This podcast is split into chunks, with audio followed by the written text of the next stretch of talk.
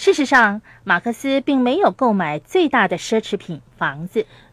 那是什么意思啊？我们的房子是奢侈品吗？是的，资产的定义是能把钱放进你口袋里的东西。明显的，你的房子没有把钱放进你的口袋里。可是，拥有一栋属于自己的房子，是我们每一个美国人的梦想啊！说的对呀，那不但是美国人的梦想，也是银行家的梦想。因为你需要支付给银行家。事实上，如果你把房子的产权转化为创造收入的资产，房子也可以作为一项投资的。我发现有些人住了多年的房子，给他们创造了巨额的资产值。这里所指的资产值是房子的价值和抵押贷款的差额。他们的房子可以给他们带来丰厚的资产。如果他们把房子出售，用差额购买一栋朴实的房子，他们便可以把钱放进口袋了。这栋房子可说是有潜力的资产，但是它目前还是奢侈品。可是许多人向银行取得第二或者第三抵押贷款之后，他们说：“我以百分之九点五的利率向银行借来第二抵押贷款，然后购买股票或者其他东西。”结果是。他们在债务困境当中越陷越深了。但我这样说对不对？嗯，是的。我们没有说不要购买房子哦。我们拥有漂亮的房子，也希望你们拥有属于自己的房子。最重要的是，我们要明白到房子不是资产。我们也希望房子的价值不断的上升。可是，房子的价值是由各种各样的因素来决定。把房子出售是唯一知道它的价值的方法。许多人购买房子的时候，都期望房子的价值不断的上升，为自己创造收入。可是，你的房子每个月能为你带来多少收入呢？我想答案应该是没有。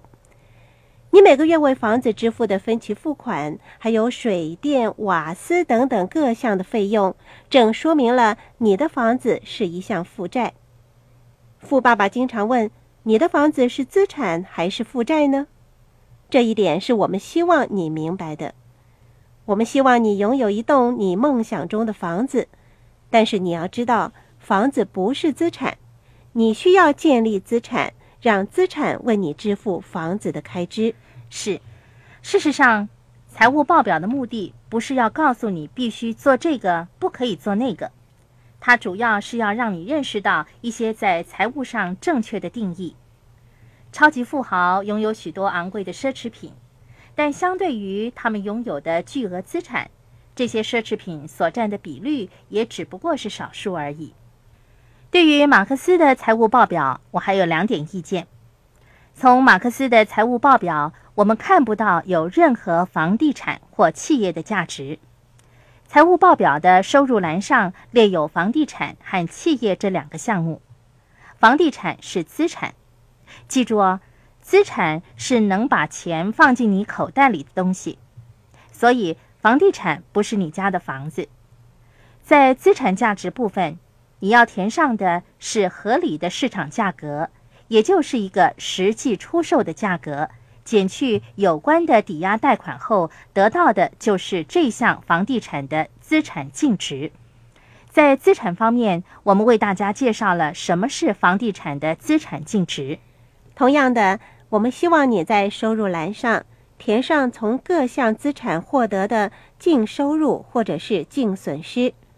想象你有一名房地产经理协助你处理会计的工作，收取房租，缴交有关的费用。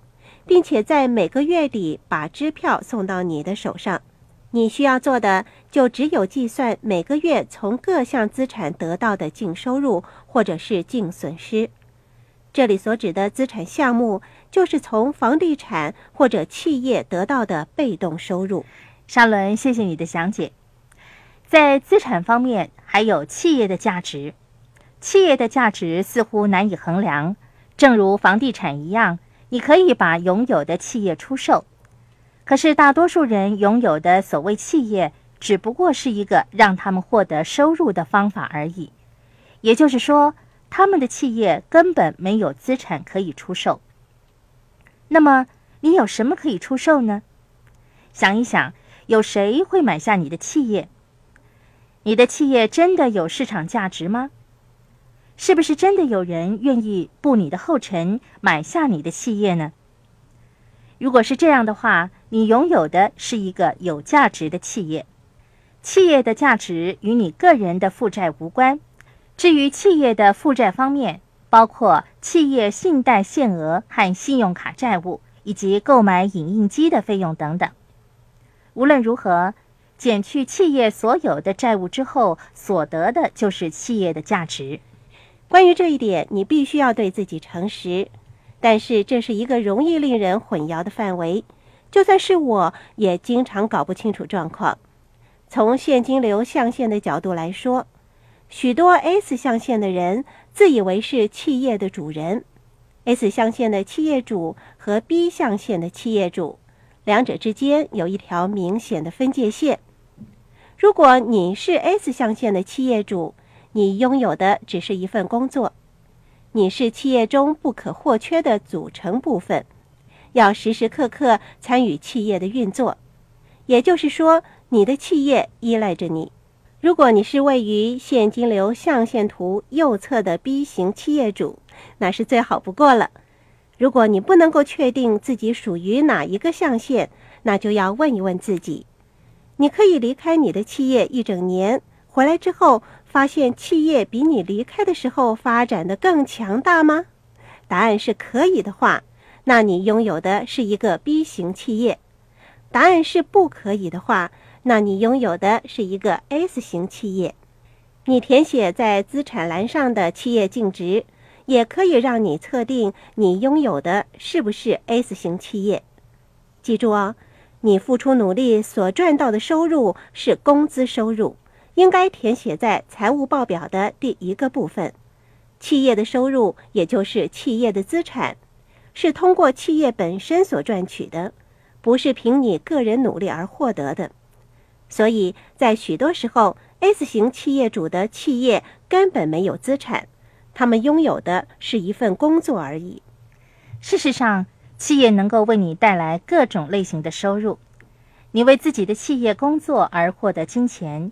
这些金钱是透过其他人的努力为你带来的，不是单凭你个人的努力而获得的。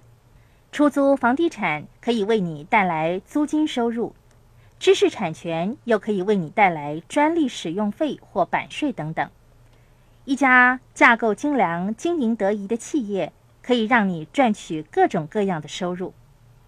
事实上，你可以选择在多个象限。甚至在四个象限中同时工作。记住，你可以在你的企业中同时发挥 E、S、B 和 I 四个现金流象限的长处。你要记着富爸爸的建议：建立企业，让企业为你购买资产。建立企业是重要的第一步。当你把企业发展的越来越兴隆的时候，就可以利用企业所赚到的收入来购买股票。房地产以及债券等等的资产，这是富爸爸和罗伯特使用的致富公式。我们将会在这个部分跟大家进一步探讨这条致富的公式。